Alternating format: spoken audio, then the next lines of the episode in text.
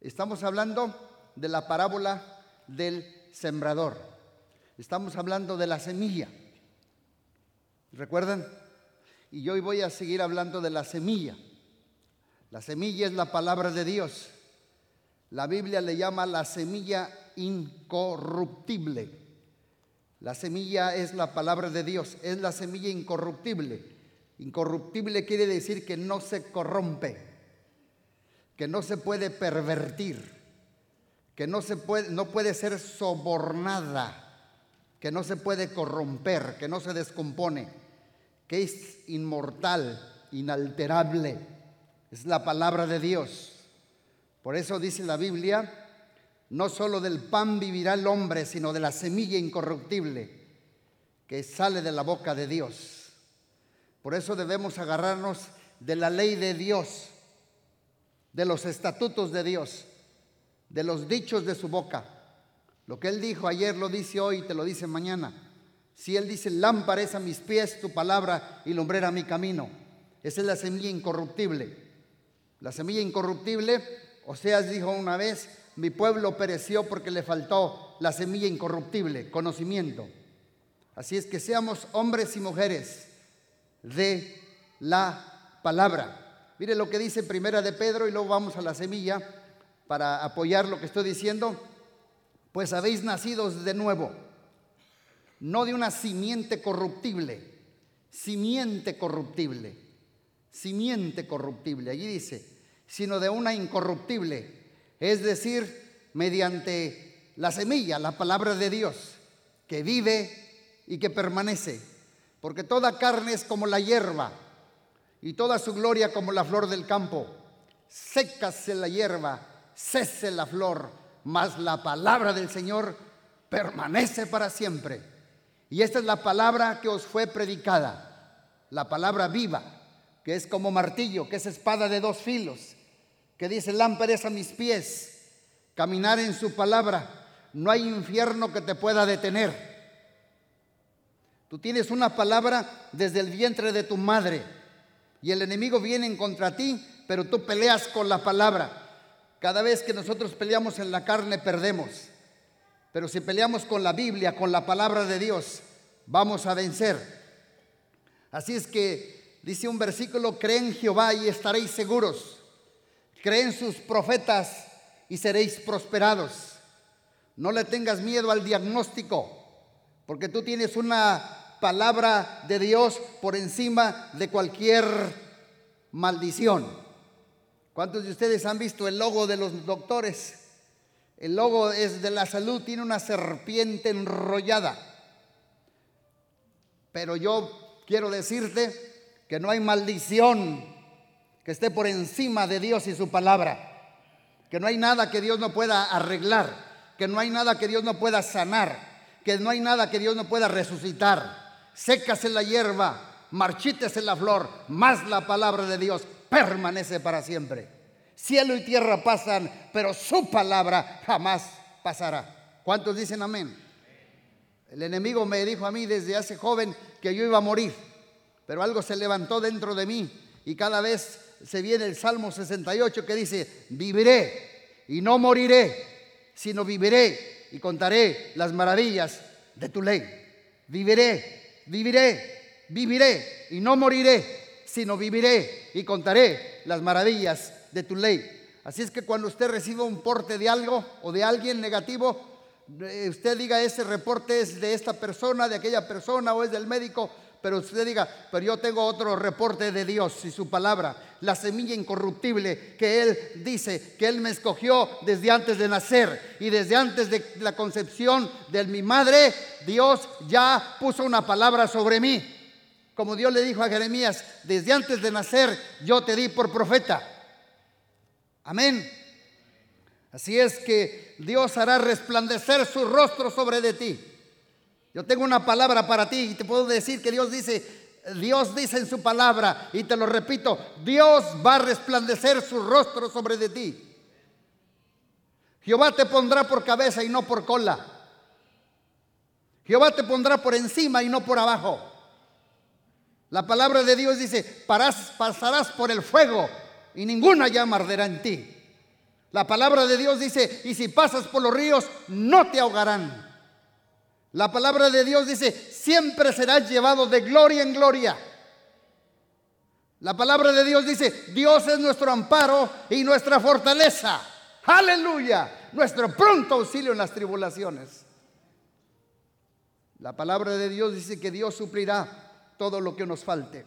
Por eso estamos hablando de la parábola del sembrador. ¿Me están escuchando? La palabra del sembrador. Estamos aquí porque no tenemos a un Dios de yeso, de palo, de madera, de la tierra. Tenemos al Rey de Reyes, al Señor de Señores, que se llama Jesucristo. El que fue ayer es hoy y será mañana. Alfa, omega, principio y fin. Everlasting life. Jesus Christ, the Son of God.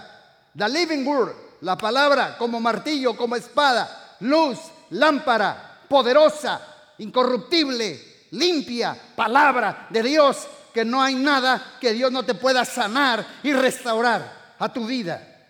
Dios te trajo aquí para que escuches esta palabra que estoy predicando. Por eso mira lo que dice allí. Si no entendemos esta parábola, mire lo que dice allí en Marcos. Perdón, en Marcos sí. Y les dijo, ¿no sabéis esta parábola? ¿Cómo pues vas a entender todas las parábolas? La parábola del sembrador es una de las más importantes, Dios está diciendo de la Biblia. Jesús mismo enseñó, si no entendemos esta parábola, no vamos a entender ninguna otra. Es lo que está diciendo aquí Jesús. Porque esta parábola contiene tres grandes elementos. Vamos a verlos allí. Contiene al sembrador, que es el mensajero. Ese puede ser yo. Ese puede ser Margie, mi esposa. Puede ser Ramiro, su esposa. El sembrador puede ser un estudiante. Puede ser tú. Cuando tú hablas, predicas, enseñas de la palabra de Dios. ¿Sabes cuál fue el más grande mandamiento que es violado hoy en día? Yo te lo digo por mí mismo. El más grande mandamiento, el clima de Jesús es ve y haz discípulos. Discípulo no es aprender un manual del discipulado. Tiene su valor. No, no, no. Que se parezcan a Cristo, que caminen como Cristo, que hablen como Cristo, que perdonen como Cristo, que den su vida como Cristo y que sanen como Cristo. Ese es un discípulo de Jesús. Y que se sometan al Padre como Él se sometió al Padre. El sembrador puede ser Vanessa. Ángel, Alex, ¿qué es lo que está sembrando Alex? ¿Qué está sembrando Rosy? La palabra, la palabra incorruptible, la semilla. Puede ser cualquiera de ustedes. Dios no nomás le dijo a los pastores, es everybody, go and make disciples. Vamos todos a ser discípulos. La segunda, la semilla es la palabra, la palabra incorruptible, es la palabra de Dios y no es una semilla. La palabra de Dios es la mejor semilla. Él dijo, cielo y tierra pasan, pero mi palabra permanece para siempre. Los reinos se moverán. Habrá guerras, terremotos, reino se levantará contra reino. Habrá presidentes, bajarán otro. Pero la palabra de Dios nunca pasará. La palabra de Dios permanecerá para siempre. Y si Dios puso una palabra en tu corazón y cayó en buena tierra, eso se va a cumplir. Porque el cielo y la tierra pasan, pero su palabra no pasa. Es la semilla incorruptible. Y la tierra es mi corazón. Representa tu corazón. Lo vuelvo a repetir. La tierra es el elemento más importante Puedes tú, podemos yo tener al mejor sembrador, al mejor predicador, la mejor semilla, la semilla incorruptible, pero tu tierra y tu corazón son lo más importante. Yo he conocido mucha gente que, pues, he estado en varias iglesias. Yo vengo de una iglesia hace 25 años, vinimos de México, ¿verdad? Más o menos. Estuvimos en una mega church. Yo vengo de Morelia, esa mega church. 50,000 members. Y yo veía el mejor predicador, los mejores predicadores, los mejores semilleros, pero entre semana me hacían fila para la consejería. ¿Sabes por qué? Porque el problema no es el sembrador, el problema no es la semilla, el problema es mi corazón y tu corazón es tu tierra. Porque hoy te estoy predicando la mejor semilla, la palabra de Dios. Pero si, si tu corazón, tu tierra no está preparada, ah, big, big problem. Por eso dice que la tierra, ya vimos del lado del camino, eh, representa la tierra dura. Representan una tierra dura. Miren los tres tipos de tierras que ya vimos dos y hoy voy a ver la tercera. La primera que vimos que la semilla que cae del lado del camino son los que tienen el corazón duro. Ya no voy a predicar, es bueno que escuchen el de la semana pasada, lo que nos vinieron y vuelvan a aprender que muchas veces, ¿por qué no hay frutos en mi vida y por qué no hay cambios en mi vida? Porque tú escuchas, tú escuchas, tú escuchas, veces hasta en un YouTube, el mejor predicador.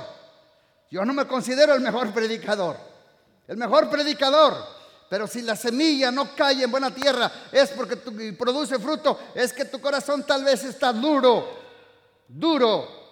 Y Dios quiere quitar el corazón de piedra de la tierra dura para que se siembre bien la semilla incorruptible de la palabra de Dios. El segundo es el corazón con piedras. Digan con piedras. Yo ya les dije lo que se representa. Este es un corazón que tiene heridas, heridas del pasado heridas de su niñez, traumas, heridas, amarguras, abusos. Y al final yo todavía me quedé con ganas de ministrar el segundo, porque hoy vamos a ver el corazón con espinas. Hoy vamos a ver la tercera tierra. La buena noticia es que no hay un corazón duro que Dios no pueda suavizar, hay un corazón tan herido y roto y lastimado que Dios no pueda sanar. Hoy la vemos la, tierra con las espinas. Digan conmigo la tierra con las espinas. Nomás voy a ver esta. Para la otra semana se viene porque voy a hablar de la tierra buena. Y le voy a hablar las marcas de un verdadero discípulo, de alguien que tiene un corazón bueno. Y le vea la, la, cómo la palabra lo transforma, lo cambia y se empieza a parecer a Cristo. A hablar como Cristo, a sanar como Cristo, a caminar como Cristo amar como Cristo, a vivir como Cristo, a perdonar como Cristo. You look like Jesus Christ. ¿Cuántos dicen amén? La tierra con espinas, vemos lo que dice Marcos 4:18. Otros son como los que fueron sembrados entre espinos. Estos son los que oyen la palabra. Vuelvo a repetir, otros fueron sembrados entre, digan conmigo, espinos entre espinos. Mm, acuérdense que aquí hay corazón duro, aquí hay corazón con piedra y puede que tú también tengas un corazón con espinas y estás oyendo la palabra ahorita. Y fíjate bien, oyen la palabra, número uno, pero las preocupaciones del mundo. Número dos, el engaño de las riquezas. Y número tres, la codicia por otras cosas. Entran en ellos y ahogan, ahorcan la palabra, por lo cual que ésta no llega a dar fruto. La tierra con espinas, al igual que sucede con el corazón duro y el corazón de piedra, escuchan la palabra, pero el corazón con espinas también le escucha, pero las espinas ahogan la palabra, ahorcan la palabra, asfixian la palabra, matan la palabra y la palabra no puede brotar, no puede germinar, no puede crecer, ni mucho menos dar fruto. Porque estas tres espinotas tienen el potencial. Ahí hay tres espinotas que voy a hablar de ahogar, de ahorcar, de asfixiar y matar la semilla incorruptible de mi corazón. Y Jesús nos habla y nos las menciona, porque tienen ese potencial y capacidad de sacarte el aire a tus sueños, asfixiar cada promesa de Dios para tu vida, ahorcar la vida abundante en plenitud, ahogar tu futuro de esperanza, ahorcar tu destino de bendición, matar tu don, tu llamado y ministerio, asfixiar la vida de Dios en tus hijos, evitar tu crecimiento y dar fruto y dar la cosecha. De eso son las espinas. Voy a hablar la primera espina. Ahí está las preocupaciones del mundo. Jesús las mencionó. Camán, ya vamos a lo práctico. Si usted vive siempre en preocupación, usted tiene esta espina en su corazón. Jesús dijo, son espinas que ahogan la palabra de Dios. La palabra preocupación usada por Jesús en el texto original significa dividir o estar dividido. Una persona que está preocupada es una persona que está dividida. Es una persona que tiene su corazón dividido. Es una persona que tiene la mente dividida, la lealtad dividida, la voluntad dividida, los pensamientos divididos, la vida dividida. Es una persona de doble ánimo, de, de poca fe, hoy sí, mañana no. No podemos servir a dos señores. Una persona preocupada fácilmente son presas del estrés, presas de ansiedad, de incertidumbre, de inseguridad, de apuro y de miedos. Porque su vida, su mente y su corazón están divididos. Y la Biblia dice, un reino dividido entre sí no puede permanecer. ¿Por qué? Porque esta espina de preocupación por el mundo ahoga, ahorca, mata, asfixia, no deja crecer la palabra de Dios en mi vida. No es lo mismo llamar al diablo que verlo venir. Pero muchos de ustedes sufren de preocupación. Yo sé que estás en crisis, me lo dicen tus ojos. Hay que sacar esta espina. Hay que sacarla. Escúchenme. Cada vez que yo me preocupo constantemente, yo puedo venir a CC o a cualquier iglesia o escuchar cualquier sermón, recibir una palabra, una semilla, una promesa, pero al regresar a, a mi casa o a tu casa está la preocupación ahogando asfixiando y ahorcando y estrangulando nuestra palabra y nuestra promesa que Dios depositó en el corazón. Les digo algo. Un estudio reciente mostró cuáles son las cinco preocupaciones en el mundo. En el mundo post pandemia, en el mundo post COVID, después de la pandemia y el COVID. Les digo cuáles son las cinco preocupaciones. Por eso Jesús dijo, preocupaciones del mundo. Lo que se preocupa el mundo. Porque si nosotros tenemos exceso de preocupación, Dios dice, ¿por qué dudáis, hombres de poca fe? Que no ven las aves de los cielos, que no trabajan, no hilan, y mi Padre las alimenta. No valéis más vosotros que un ave, hombres de poca fe. Mente dividida. Poca fe, ¿sabes qué significa en el original? Part-time of faith. Parte de tiempo. Aquí estoy. Amén. Pero saliendo allí, te empieza la preocupación. Ahogas la palabra que te comencé a predicar ahorita. Why are you worried? ¿Y cuál es el producto? Ansiedad. Inseguridad. ¿Y sabes cuál es el producto de la ansiedad y la inseguridad? Because you want, you want tú, tú quieres estar en control.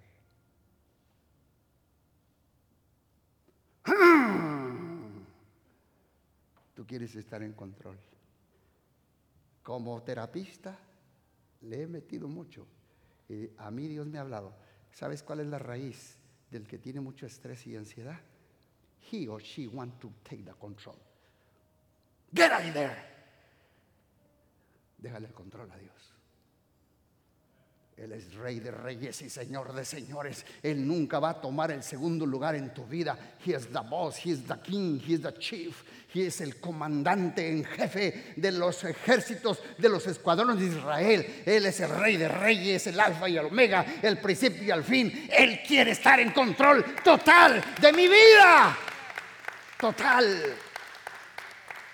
Él quiere estar en control. Por eso tú estás como, como como que tú crees que sabes más que Dios. Piensas que tú puedes mejor con tus hijos que Dios. Ahí está el resultado. No puedes con tus hijos. Come on, no puedes con tus hijos. Algo no te está trabajando. ¿Qué será? Es que la semilla escuchas, escuchas, pero no está penetrando porque hay una espinota de las preocupaciones de este mundo que ahorcan, ahogan asfixian, roban, matan, no dejan crecer, germinar la palabra abundante, poderosa, siempre incorruptible, palabra de Dios.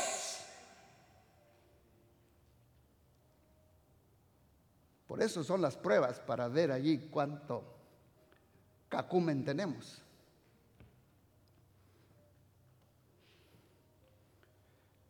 Un estudio reciente mostró las cinco preocupaciones del mundo en pospandemia. Número uno, la pobreza.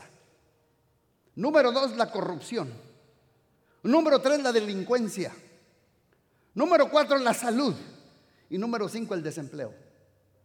Son las cinco preocupaciones mayores de preocupación. La pobreza, la corrupción, la delincuencia, la salud y el desempleo. Claro, tenemos que, que hacer prudentes como serpiente, pero sencillos como paloma. ¿Verdad que sí? Hay cierta preocupación que es buena, pero yo estoy hablando del exceso de preocupación por las preocupaciones del mundo. La gran pregunta, ¿y cómo le hago para sacarme la espina de la preocupación del mundo? ¿Cómo le hago para sacarme esta espinota de mi tierra, de mi corazón? Te voy a dar la respuesta, porque la respuesta está en ti. Mira lo que dice Pedro. Aquí está la respuesta. Dejen en las manos de Dios todas sus preocupaciones. ¿Cuál es tu preocupación? Todas. ¿Quieres arrancarte la, la, espina de la preocupación? Déjale en las manos de Dios todas tus preocupaciones porque Él cuida de ustedes.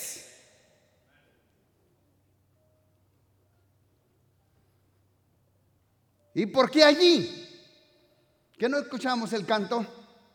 Oh, cuánto me ama. Porque Él nos ama. Porque Él cuida de sus hijos. Porque Él nos crió. ¿Cómo no nos dará con Él juntamente todas las cosas? El vestido, la comida, la bebida, el techo. Pero la espina de la preocupación no debe estar en tu corazón, debe estar entonces, si esta es una espina de preocupación, ven para acá, ángel. Si esta es una espina de preocupación, a ver, párate para acá. Tú eres Dios. ¿Ok? Si esta es mi, mi espina de preocupación, estoy preocupado porque no sé, por decir, estoy preocupado qué va a pasar con mi salud. Y me afano y me preocupo. Pon la mano así. Dice, dejen todas sus preocupaciones. Pon la mano grandota en manos de Dios porque Él tiene cuidado de vosotros. Aleluya. Con mi Dios saltaré muros. Él cambiará mi tristeza en, en baile. Él desatará mi silicio. Con Dios estoy seguro. Humillaos pues bajo la poderosa mano de Dios para que Él tenga cuidado de vosotros y me exalte cuando fuere tiempo, levántame.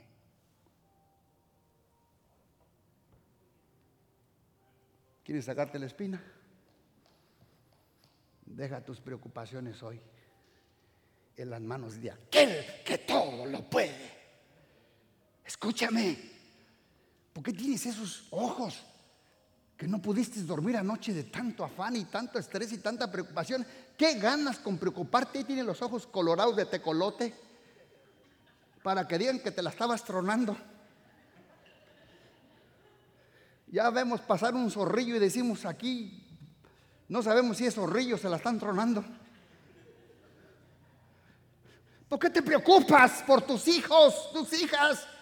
Déjale en las manos de Dios. Tus manos son débiles, chiquitas, limitadas. Y cada vez se me están poniendo más arrugadas. Pobrecitas manos mías. Me dice mi, esposa, mira, tus manos se parecen a las de tu papá cuando estaba más de edad. Pues sí. Entonces todas mis preocupaciones, ¿cómo saco esa espina de la preocupación por el mundo? Cuando yo vengo con Dios, el Padre, la mano, pero grande la mano, hasta, hasta en pluma te así como Dios. Y yo llego chiquito y le dejo en las manos mi preocupación. Tú vas a cuidar de mí. ¿De veras? Necesito un carro. Denle un aplauso, Ángel. Ya le cambié la tortilla, dijo, ahora cómo le voy a hacer para comprarle carro. Dejen las manos, dejen las manos de Dios las preocupaciones. Tú te estás preocupando por tus hijos demasiado. Pero ¿sabes qué? ¿Por qué sigues haciendo lo mismo si no ves resultados diferentes? ¿Por qué no cambias? Pero practice, practícalo, practícalo, porque te vas a la casa y sigues haciendo lo mismo. Deja las preocupaciones. Tú, cuando son teenagers, hay veces que no los podemos controlar pero yo sé que alguien sí puede tratar con sus vidas y sus corazones. Se llama Jesucristo. Lo que yo no puedo como padre cambiar el corazón duro de mis hijos o yo no sé dónde están y escucho. Yo nada más cuando estaba Melody en casa o Gama, gracias a Dios, ahorita le damos gracias a Dios que, que ya nadie vive con nosotros. Pero a la una de la mañana, cuando Gama no había venido, Melody, y yo escuchaba la ambulancia, uh,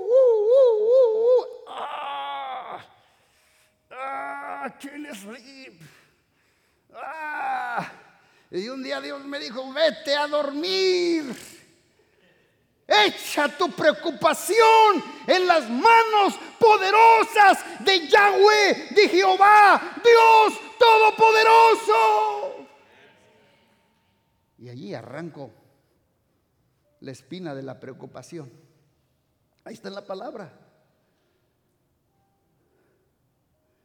Si no lo haces, tu tierra estará en la lista para morir la semilla incorruptible de Dios.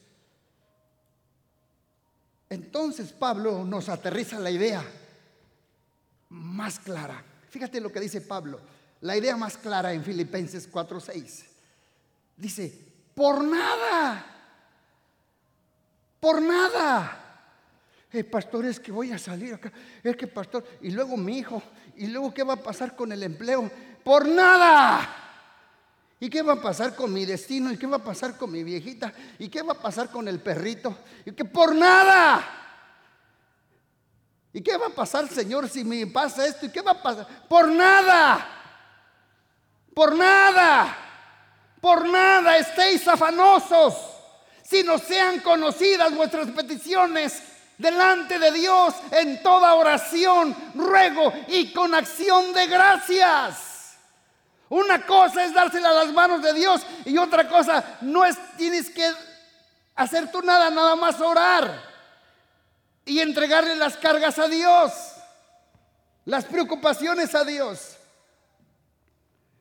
Dice nada por la pobreza, ni por el desempleo, ni por la corrupción, ni por la delincuencia, ni por la salud. Y usted mencione su preocupación. ¿Cómo me saco esta espina? Ponla en las manos de Dios. Y Él meterá su mano en tu corazón y Él va a poner paz. Pero ¿cómo? A través de la oración. Que no vieron que me que orar. Ahí está Pablo, no la aterriza, es practice. En los martes oran por las peticiones de oración, ¿verdad, Marquita? Está. Esto es práctico. Ponla en las manos de Dios. A través de la oración, ruego, acción de gracias. Cuando tú oras, yo veo que hay un intercambio divino por un intercambio humano. Ángel, ven otra vuelta, hijo, discúlpame. ¿Ya te cansaste, hijo? Denle un aplauso, Angelito. Ponte allí, eh, pero fuerte como Dios. Yo tengo preocupación por mis finanzas o mi salud. Hay un intercambio entre Dios y el hombre. Cuando el hombre viene y pone sus cargas a Dios, Dios pone su mano y me lleva a mis preocupaciones. Y Él mete su mano a mi corazón.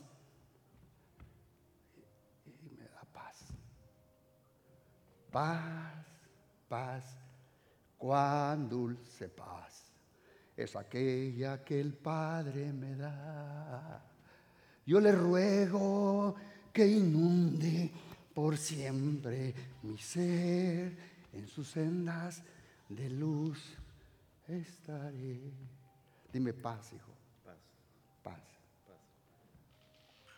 Hay un intercambio en la oración. Yo le doy mis preocupaciones y Él me intercambia por su paz. a mi corazón. Está llegándole la palabra. Denle un aplauso a Ángel, que es un angelazo de Dios. Y de veras que tienes paz. Gloria a Dios. Hay un intercambio divino. Yo le doy mi preocupación, Él me da paz. Yo le doy mi ansiedad y Él me da su confianza. Yo le doy mi lamento y me da su gozo. Yo le doy mi tristeza y Él cambia mi lamento y mi tristeza por baile. Yo le doy mi incertidumbre y Él me da su esperanza. Cambia tus preocupaciones por oración. Si tienes preocupación, entonces tienes un buen motivo de oración. Si tienes tiempo para preocuparte, entonces tienes tiempo para orar. No, eso no se escuchó. En vez de invertir tu tiempo preocupándote, invierte tu tiempo orando. Porque cuando tú oras te estás sacando, arrancando y botando la espina y la estás poniendo en las manos del Rey de Reyes y Señor de Señores. Hoy serás libre de toda preocupación y you choose. Hoy Jesús hará un arrancadero de espinas del corazón aquí en este gimnasio. Y pobrecito el que ande descalzo. Hoy quitará Jesús la espina enterrada clavada en tu corazón. Número dos, el engaño de las riquezas. Otra espina, segunda espina, segunda espina, el engaño de las riquezas. Esa ahoga la semilla, la mata, la asfixia, la horca, te causa estrés, preocupación, parálisis emocional, el engaño de las riquezas. Noten que Jesús dijo que no son las riquezas, dice, dice el engaño de las riquezas. ¿Por qué? Porque las riquezas son engañosas.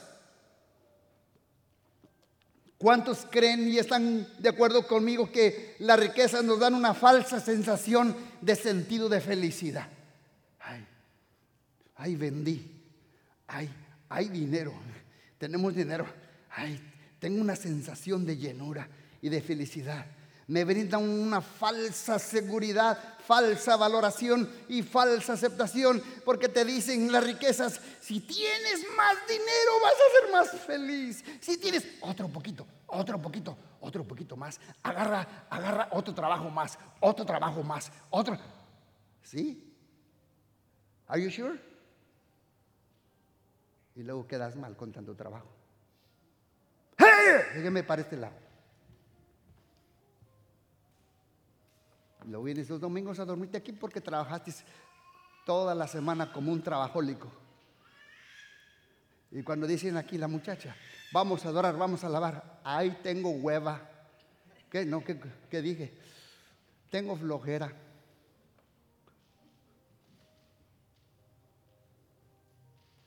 El engaño de las riquezas. Porque las riquezas son engañosas, el dinero tiene alas.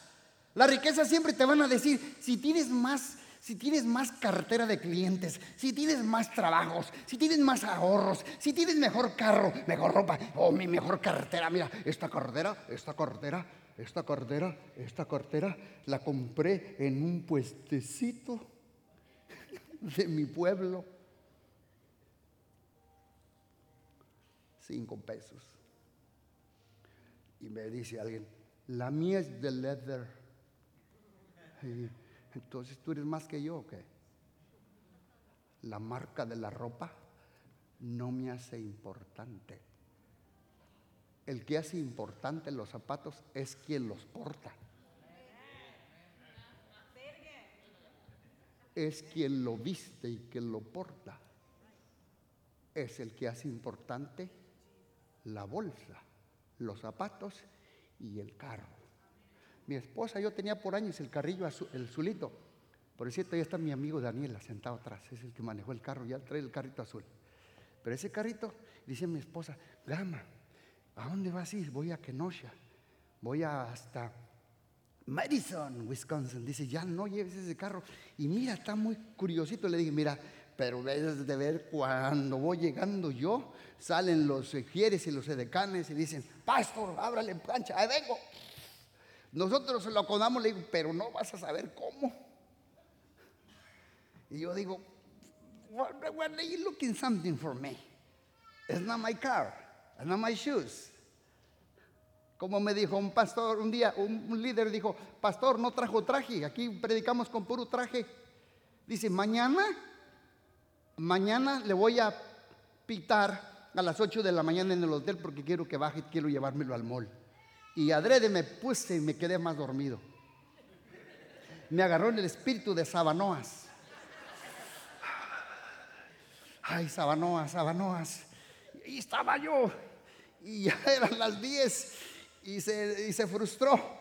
Y me dijo, pastor, lo estuve esperando el traje. Le dije, mira, no traje,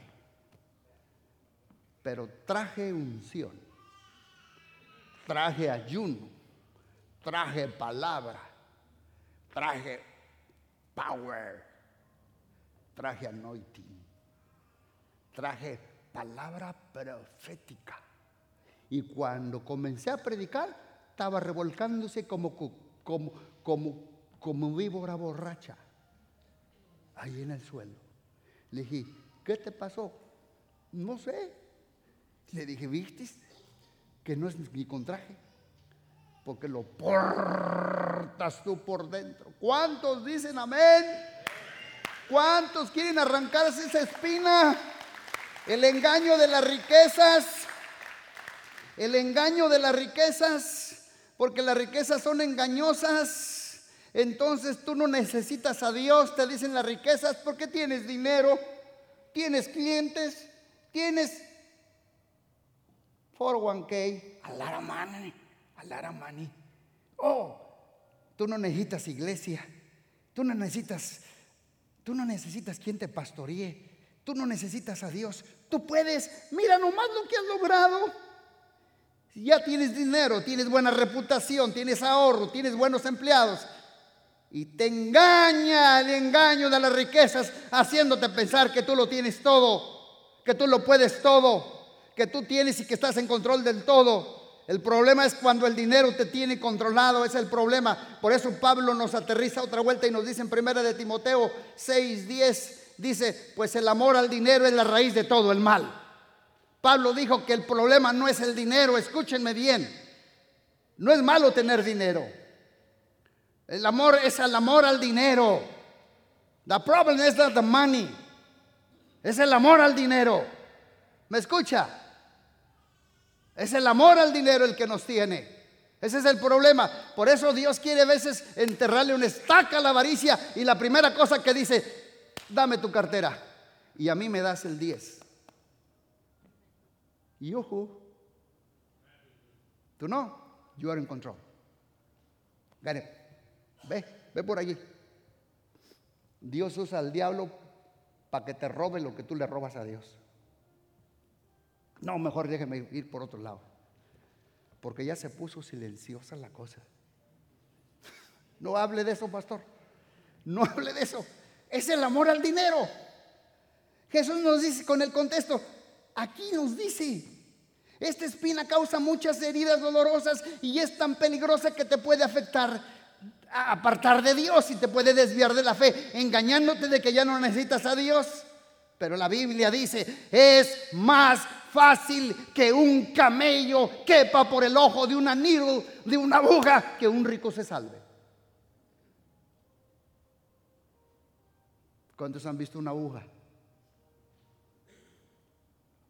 tiene un ojal chiquitito. ¿Por qué? Porque le, uh, le ama el dinero, el billullo. ¿Y cómo me saco esta espina, pastor? ¿Quieren arrancarse esta espina? Hebreos. Ahí está. Hebreos. No amen el dinero. Estén contentos con lo que tienen. Pues a Dios ha dicho, nunca te fallaré y jamás te abandonaré. ¡Wow! Que esa palabra caiga en buena tierra. Jesús nos dice con este texto, yo nunca te dejaré, yo nunca te abandonaré. Dios nos está enseñando es que no debo confiar yo en el dinero, ya que es engañoso, que debemos poner nuestra confianza solo en Dios tu dinero se puede acabar, tus ahorros se pueden terminar, tu negocio se puede quebrar, tu empresa se puede cerrar, te puedes ir a la bancarrota, tus bancos se pueden cerrar, pero Dios promete a su pueblo, a comunidad cristiana, yo nunca te abandonaré y nunca te fallaré. Nunca. Tu provisión y tu confianza no dependen de tus ahorros, ni de tu inteligencia, ni de tus contratos ni de tus clientes. Yo soy el buen pastor. El buen pastor, su vida da por las ovejas. Yo soy Jehová Jaira. Yo soy Jehová Jiré. Jehová tu proveedor. Yo soy la fuente de tu provisión. Es una mentira y gran engaño pensar que las riquezas y el dinero nos van a dar seguridad. Jesús es el único que nos puede dar verdadera felicidad, verdadera seguridad, verdadero valor. Él es el único que nos puede dar vida plena, vida en abundante, vida eterna en Cristo Jesús, Señor nuestro. Pongamos nuestra confianza y además estemos contentos y agradecidos con lo que tenemos. Tener contentamiento no es igual a tener conformismo o resignación. Es aprender a disfrutar, agradecer y a maximizar lo que tengo mientras espero lo que viene. Voy a disfrutar donde estoy mientras Dios me lleva a donde voy. Es engañoso pensar que cuando tengas más, un poquito más, cuando estés casado, cuando tenga otro carro, cuando tenga más clientes, cuando tenga la otra casa, pero no es verdad. Tú tienes todito hoy para ser feliz, porque cuando tú tienes a Cristo, teniéndolo a Él, lo tienes todo. Si tu presencia no va conmigo, decía Moisés, no nos saques del desierto. Es mejor estar en el desierto con Dios que en el desierto sin Dios. Disfruta esta temporada de tu vida. Con Dios eres completo. No necesitas más dinero, más clientes, más trabajo, más casa para ser feliz. Solo agradece. Solo agradecele. Si tienes una moto, agradecele. Si tienes salud, agradecele. Si tienes un... Lo que tengas. Yo siempre le he pedido a Dios. Dios sabe, siempre me ha gustado un tipo de camionetita. Ya tiene como 15 años que le digo, pues mira esa camionetita, cómo me gusta. Y si hubiera la camioneta que traigo ahorita, se le descompuso la, en la camioneta al carrito a mi hija. Y es una camioneta blanca del 1995. Le decía, dice mi esposa, esa camioneta no te queda. Digo, pero vas a ver, vas a ver. Un día Dios me lo va a dar. Voy a estar contento y la bendigo. Y le, digo, le puse la palomita. Contento el pastor con lo que tiene. Mientras Dios me lleva a lo que viene. Agradecido con mis dos, con mi carro Dodge, dos patas. Agradecido. ¿Cuántos dicen amén? Porque el contentamiento hace que el pobre sea rico y, la falta de contentamiento hace que el rico sea pobre porque se engaña, vive bajo engaño, la espina de las riquezas, pensando que otro poco más me va a hacer feliz, porque no puede disfrutar lo que tiene. Puede tener mucho, pero es infeliz con mucho. Pero en cambio, tú con poco, mediano, mucho, casado, viudo, soltero, con hijos, sin hijos, vamos a disfrutar la vida con Dios. Dale a Dios tu mejor aplauso de gratitud. Aleluya. Pero que se oiga, hijos de Dios.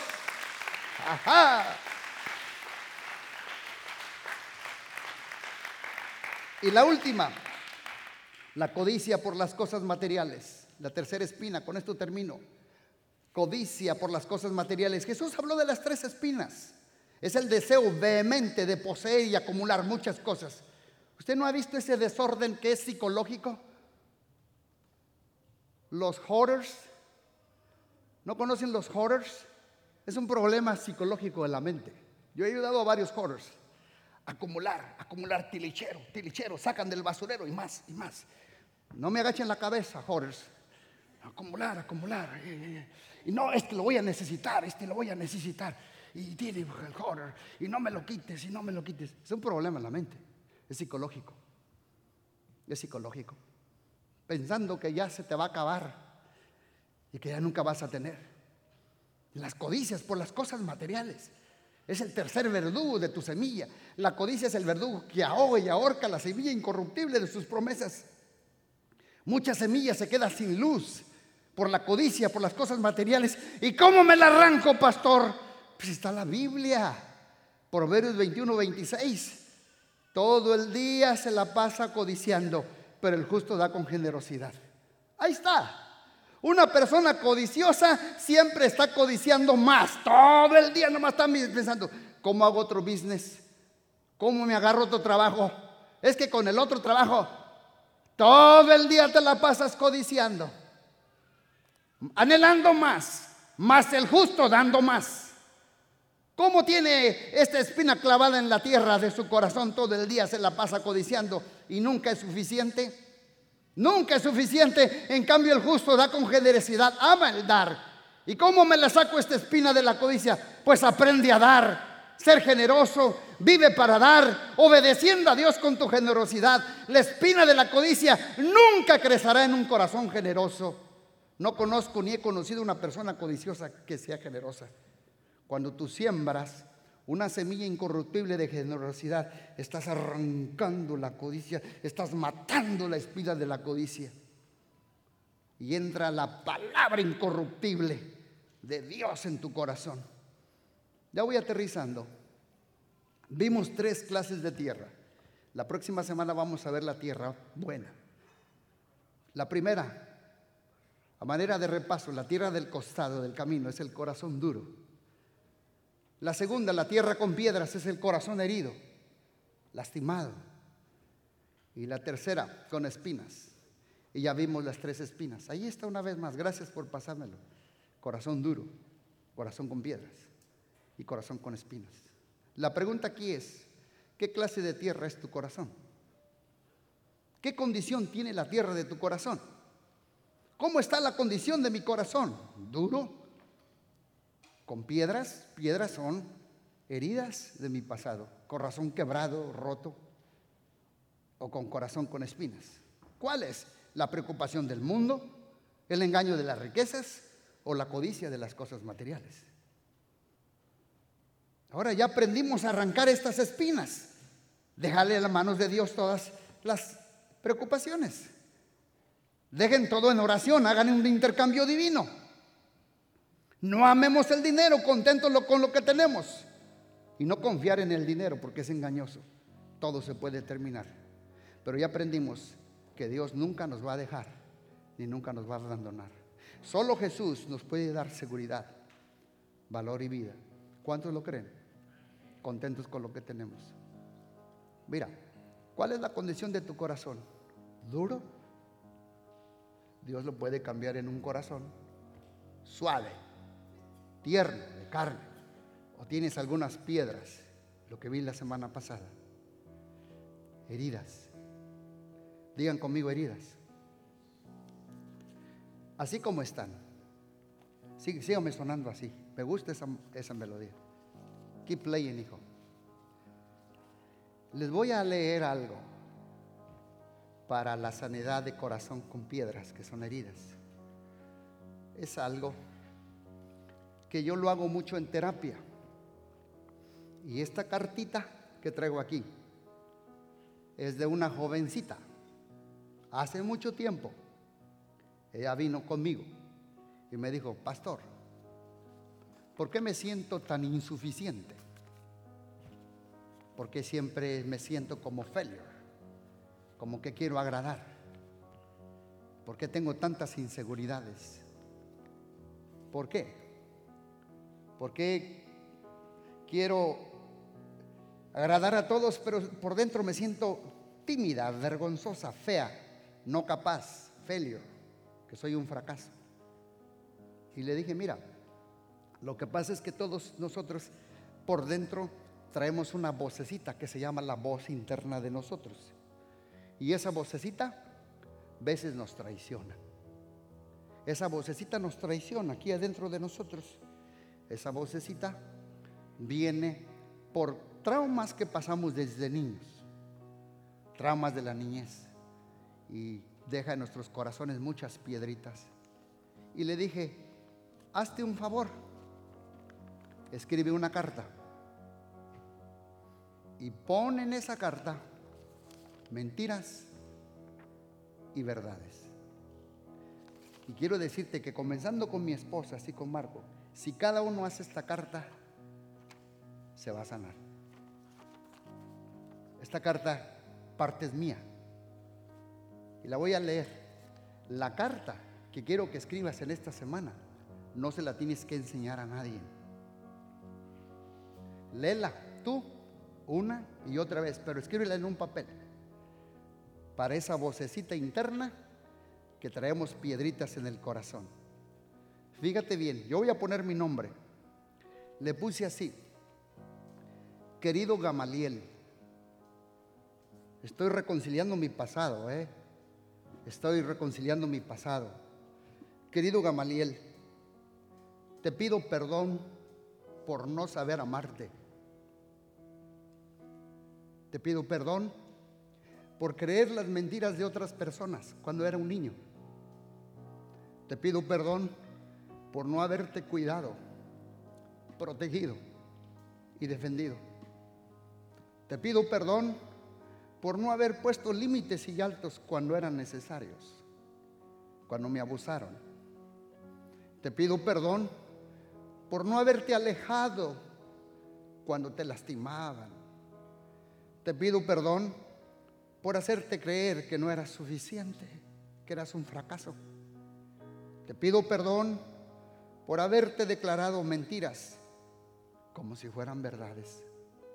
Te pido perdón, gamita, por hacerte creer que eras inseguro, tímido, feo, odiable, introvertido, invisible y no capaz. Te pido perdón por haber ver solo tus defectos y señalarlos en vez de resaltar tus virtudes. Te pido perdón por hacerte creer que tenías que ser y verte como alguien para ser aceptado, para ser amado, para ser valorado y para triunfar. Te pido perdón por criticarte frente al espejo y en vez de amarte y aceptarte, te rechacé a, mí mismo. Te pido perdón por cada mentira porque eso eran solo mentiras. Pero ahora veo verdad, la verdad. Eres hermoso por fuera y bello por dentro. Eres fuerte, Gamaliel, creativo y soñador. Eres seguro, capaz y inteligente. Eres extrovertido y ocurrente y muy capaz. Eres fuerte, creado por un Dios perfecto que no comete errores. Fuiste criado para grandes propósitos, Gamaliel. Eres amado, aceptado, valorado por el Creador del universo. Y la opinión y la percepción de las personas no cambian el valor que Dios te ha dado. Gama, prometo amarte desde ahora en adelante Prometo cuidarte, valorarte y poner mis boundaries y límites y altos.